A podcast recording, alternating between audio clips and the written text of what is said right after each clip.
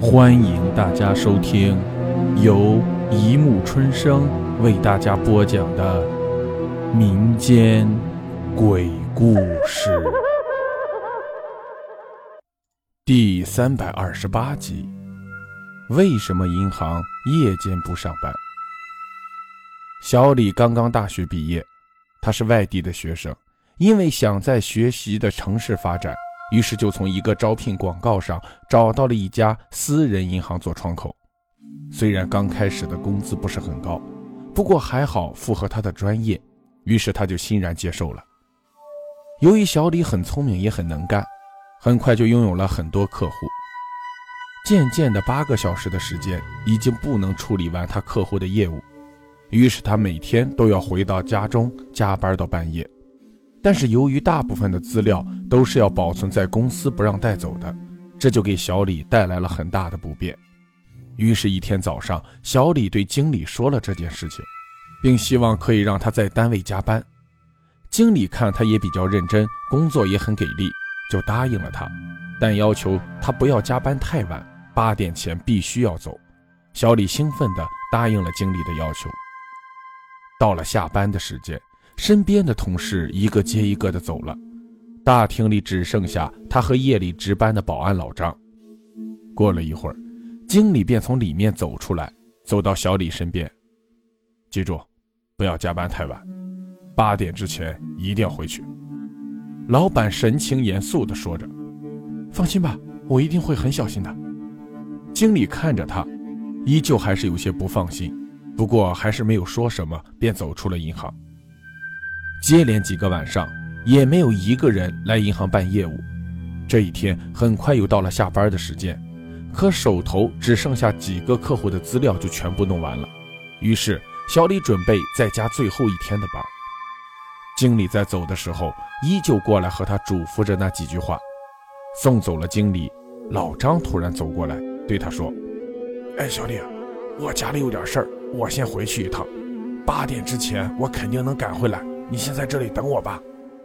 好的，我就在这里等你回来。”小李说道。“你自己小心点把门锁好了，别让什么东西进来。”老张语气有些诡异地嘱咐着他。“放心吧。”等老张出去后，小李又回到了自己那里开始工作。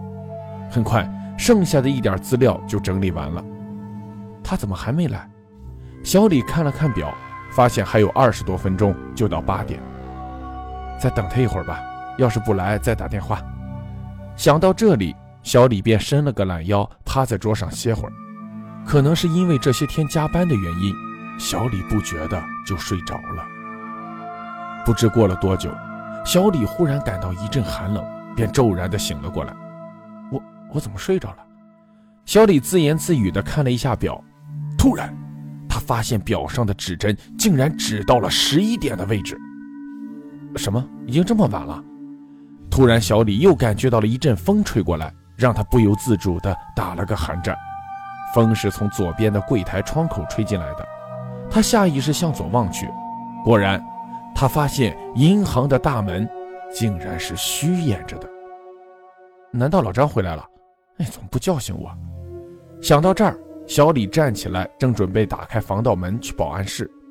就在他的手打在门上的一瞬间。突然，一个可怕的念头萌生在脑海里。不对，我记得下班的时候我是把门反锁上的，而且他也没有钥匙，这怎么回事？突然，小李感觉到一阵莫名的恐惧。难道有人在这个房间里？想到这里，他从柜台的玻璃向四周看去，经理室和保安室的门是关着的。难道是我记错了？我没锁门。哎，看来这两天我是太累了。他想到。便将防盗门的锁打开。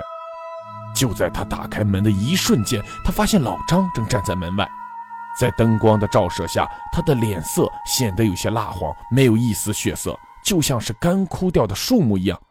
啊！小李突然惊叫了一声：“老张，你站在那里干什么？吓死我了！”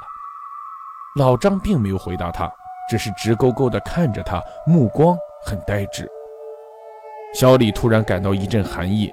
便连忙引起话题：“老张，我我我没锁门吗？你怎么进来的？”“哦，我八点来的时候敲门了，可是没人开。我看里面亮着灯，可能你睡着了，于是我就在周围走了一会儿。再回来的时候，门就开了。我进来的时候，你正在里面趴着一动不动，于是我就在外面等着你醒来。”老张低沉地说。“可我怎么什么都不记得？”小张依然有些不解。“要是没什么事，我就先回屋子了。”老张说完，便向自己的屋子走去。哎，看来我要好好休息一下了。小李走向自己的办公位，关上了外面的主照明灯，只留下了一盏应急灯。他迅速地收拾资料，并准备离开。可是他一抬头，突然发现柜台前面站着一个人。那个人穿着一身黑色的衣服，由于光线黑暗，他看不清那个人的脸。我要存钱，那人低声地说。呃，对不起，先生，我们晚间办理不了业务，您明天白天再来吧。”小李客气地说道。可那个人没有理会他，依然把钱塞进了柜台。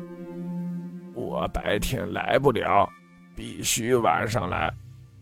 小李借着微弱的灯光扫了一下柜台上的钱，突然他发现这些钱竟然是死人用的冥币。陡然间，他感到后背升起了一阵巨大的寒意。那种毛骨悚然的感觉让他一下子想到了经理临走时说的话，难道这都是真的？小李拼命地思索着，他不知道自己该怎么办。怎么了？存不了吗？突然，从小李背后传来了老张的说话声音：“哼，你你怎么进来的？”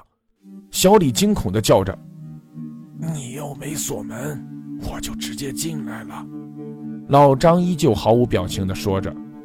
需要填写什么资料吗？窗外那个人边说着边向前递了一张纸。小李猛地回头看着他，是不是还需要看看我呀？